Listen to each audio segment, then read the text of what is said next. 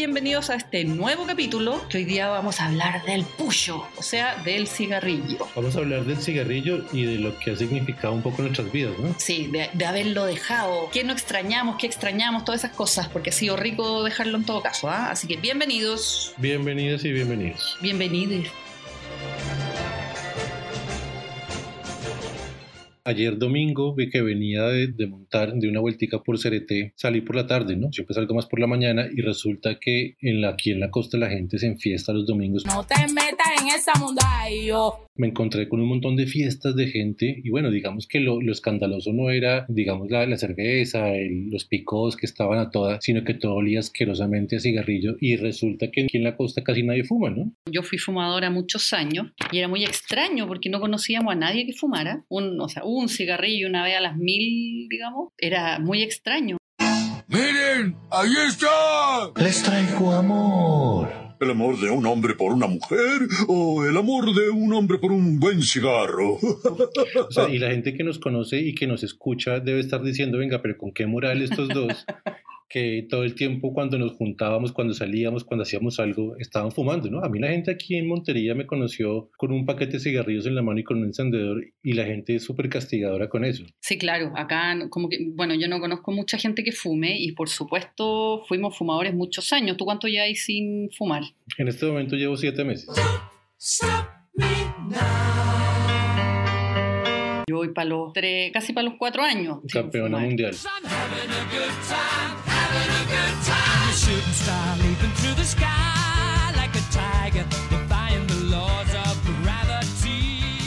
Haciendo deporte no, no es rico, aunque uno sea fumador. No sé, tragarse todo ese humo es asqueroso. No, pero tú sabes que yo salía a montar temprano y llegaba aquí de vuelta y, y yo siempre echaba el cuento que, que había un ciclista alemán que se llama Jan Ulrich, que el man se fumaba un cigarro después de montar. Que parece que cuando uno es fumador uno es mentiroso. pasa? Puede que no me digas la verdad, Pinocho. Quizás. Sí, la dije. Palabra por palabra. Uno se miente, Sí, uno se, sí. se justifica, uno todo el tiempo está buscando sentirse como mejor persona para que cuando prende uno de los cigarros eh, no se castigue tanto. En Chile todo el mundo fuma. Todo el Y- mundo fuma en todos lados, en las calles. Es- Bueno, ahora que además en los bares hace un buen rato ya cerraron. Hay un espacio solamente para fumadores, los que quepan ahí. Si no, suerte, tenéis que fumar al, salir a la calle a fumar, digamos. Pero lo curioso es que fumar es carísimo. O sea, yo recuerdo que, que yo fumaba de lo que me regalaban las buenas, las, las buenas almas de la maestría, ¿no?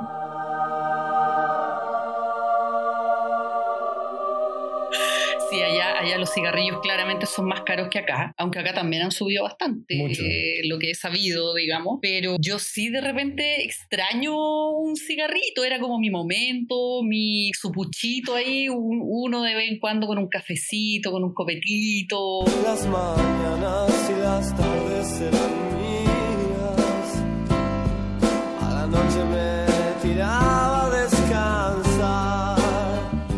siempre, él, él era fumador como yo y siempre andaba con dos cajetillas de cigarrillos. Una que fumaba él, que eran Lucky Strike, digamos. Lucky, que les dicen acá. Lucky. Lucky. Y en su otro bolsillo tenía el clásico Life. Era un cigarrillo de lo más ordinario y petardo, que eso era un cigarrillo y cáncer, seguro. Porque cuando se trata de fumar, todas las cajetillas sirven. Es igual, valen 2000. Vienen 10 cajetilla. Cuando dicen petardo, ¿se refieren a qué? Que era un- un- una cosa asquerosa, el peor cigarrillo del mundo, así como fumar tier entre tierra, pasto y algo de tabaco. Y alquitrán. ¿Qué era eso. peor, el, el life o el latino? El Life, yo creo. Porque cuando nos conocimos y estudiando allá justamente, a mí me tocaba, a mí me alcanzaba para comprarme un paquete de latino y me duraba toda la semana. Yo era de un barrio pobre del centro de la ciudad. Ella de clase alta para decir verdad. Montada en un Mercedes, automático dos puertas. Yo rodando en una trate con un pie adentro, otro afuera. Yo siempre que me pedían un cigarrillo yo daba, pero no había nada que odiara más. Por ejemplo, en la universidad, pero no, no en el máster ya, porque ahí los que no tenían eran porque era extranjero, porque el cigarrillo es caro en Chile y bla. Sino que estudiar en la universidad, mi pregrado, por así decirlo, periodismo, yo tenía compañeros que eran activamente fumadores y no compraban un cigarro en su vida. O sea, era lo más miserable que hay, lo más tacaño. Y yo, o sea, yo me acuerdo que yo llegaba a, algunos carretes y yo decía, uy, ya está este hueón aquí, o esta hueón aquí, voy a tener que darle un pucho sí o sí. Y lo peor de todo era ese nivel de descaro tan absoluto que después te decían, oye, es que cuando tú venís uno fuma tanto y a mí me dan unas ganas de matarlo así. No te metas en esa mundillo. O sea, yo voy a Chile y nos reunimos para algo con amigos, digamos. Y son los mismos. Y son los mismos que dame un puchito y te dan ganas de matarlo. Así tú le vayas, vais para los 50 años y seguís pidiendo el puchito. Claro, y además que seguramente dicen, no, es que desde que te vi la última vez no fumaba. Sí, justamente. Ahí viene, viene, viene como así, como la acotación. Uy, es que no fumaba, de que no te veía, ¿cachai? Y uno dice, ¿qué harán? ¿A quién le bolsearán entre medio? Así. Recuerdo mucho que, que tenía un amigo aquí en Montería cuando llegué que se llamaba Mark Taylor. Se llama Mark Taylor y Mark era mayor que yo, un poco mayor, pero y Mark fumaba el doble que yo. Yo creo que con Mark le cogí el gusto a fumar en calor, porque como nuestra oficina quedaba en un piso 3, entonces, y nadie fumaba, entonces claro, uno, uno empieza a identificarse, ¿no? Uno empieza a oler, a ver quién huele a cigarro y primeros días por supuesto que nadie, hasta que un día fue así como el man estiró el cuello como un suricato, cuando yo llegaba, yo llegaba a fumar y entonces él me sintió a mí, estiró el cuello, me miró y me hizo la seña que, oiga, ¿tiene cigarros? Obviamente le dije que sí, sin siquiera habernos hablado, o sea, es una cosa como entre, entre viciosos y entonces ahí Mark, Mark me, me, me llevó a un lugar en el mismo piso 3 de una oficina que estaban todavía construyendo y lo hicimos nuestro, nuestro cuartel de fumadores, nuestro cubil felino ahí, donde eh, a ciertas horas no había que decirnos nada, simplemente se estiraba el cuello, se hacía la seña y terminábamos fumando.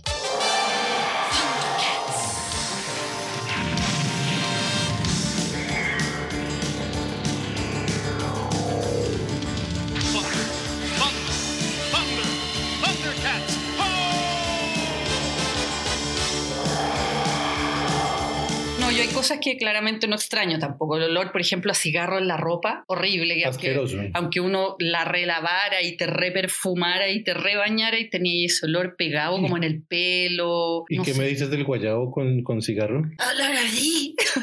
¿Aló? Cuando te llamaban y uno tenía que poner voz de que estaba súper No, y, bien. Porque... y el, dolor de, el dolor de cabeza, eh, el, el agotamiento, No, terrible. la respiración cortada, no, todo eso era asqueroso, asqueroso. Tampoco extraño limpiar ceniceros. Ok, ok, ok, y no entiendo por qué lo dices. Yo sí entiendo, porque a ti te gustaba armar como unas montañas rocosas de ceniza. O sea, Las las- plantas están vivas en el balcón. Sí, sí, sí, eso sí me toca aceptarlo. Las plantas están verdes y están vivas. Lo que, lo que pasa es que en, en el año de pandemia, pues claro, uno- uno se encerró, cambiaron muchas dinámicas y en una de mis salidas a, a comprar me encontré con un tipo en la plaza de mercado Envigado, que allá estábamos comprando las frutas y esas cosas, Ujú. y el tipo traía de contrabando camel, camel, cigarrillos camel, de verdad que eran originales de Polonia y de Alemania. O sea, un, O sea, un- un paisa bien culebrero. Sí, según él, porque Pues yo me los fumaba y me sabían a camel de duty free, o sea, sin, sin, ni- sin, sin venir aquí a, a echar cuentos. Y me los vendía a 3 mil pesos cada paquete. claro, que son Yo- muy baratos. Sí, porque yo estaba comprando Malboro y Lucky a, a, a 10 mil, 12 mil pesos Claro. en, en, en el Jumbo o en, en, o en Carulla. Entonces, claro, pues eso fue como, como llegar a la fábrica de Willy Wonka. Willy Wonka, Willy Wonka, el chocolatero. Willy Wonka, Willy Wonka, a llamarlo hasta el final. ¿Qué haces si un día ves a los niños fumando? ¿Cómo, cómo crees que vas a reaccionar? Fal- falta mucho para eso. No, pero asúmelo. Espero que sea lo más tarde posible, porque encuentro que es una cosa súper eh, atrapante, aunque uno no quiera. De, de hecho, me acuerdo de mis primeros puchos y yo creo que hasta me mareaba, y por eso no tengo recuerdos, porque me mareaba y no sé qué, ¿cachai? Es como terrible para el cuerpo, sobre todo. Y, o sea, yo no era la mejor deportista del mundo, pero, pero en el colegio hacía deporte, nos- entre que nos obligaban y, y porque era alta nos metían en, en varias cosas, corría, qué sé yo. Entonces, la verdad que, que es algo que te atrapa y no te suelta. Y yo estuve, tu, fueron muchos años fumando, la verdad. Y yo creo que me ha la pandemia, para lo único que me ha servido es para reafirmar el no fumar, porque en Chile a toda la gente que conozco fuma. Así sea socialmente, que no fuman nunca, pero salen y ese día compran cigarrillo y se fuman un puchito y qué sé yo. Entonces, como que me da miedo, incluso. Yo a mi mamá le, rompía los cigarrillos. Ahí tienes. Se los rompía la cartera y me acuerdo mucho que ella, ella fumaba Marlboro rojo y se los, se los abría la cartera y se los rompía y se los dejaba ahí rotos. Claramente se daba cuenta eh, y se ponía bravísima. no me imagino. O sea, yo, Yo- no me imagino ahora. Bueno, ahora me da lo mismo, pero hace unos meses donde me hubieran roto mis cigarros, o sea, yo creo que antes yo capé fue una pela bien brava por eso. No, es que eso, fue, eso es lo más divertido de todo porque Cami es un papá que sabe que hay una mamá súper presente. Entonces, si deja una taza, no sé qué, que cualquier persona diría es peligroso para un niño, él como que no lo pensara, pero sus puchos siempre estaban por ahí arriba del mueble, cosa que nadie se los fuera a tocar inmaculadamente. Inmaculada, Virgen bendita, te traigo esta oración. Dale el consuelo que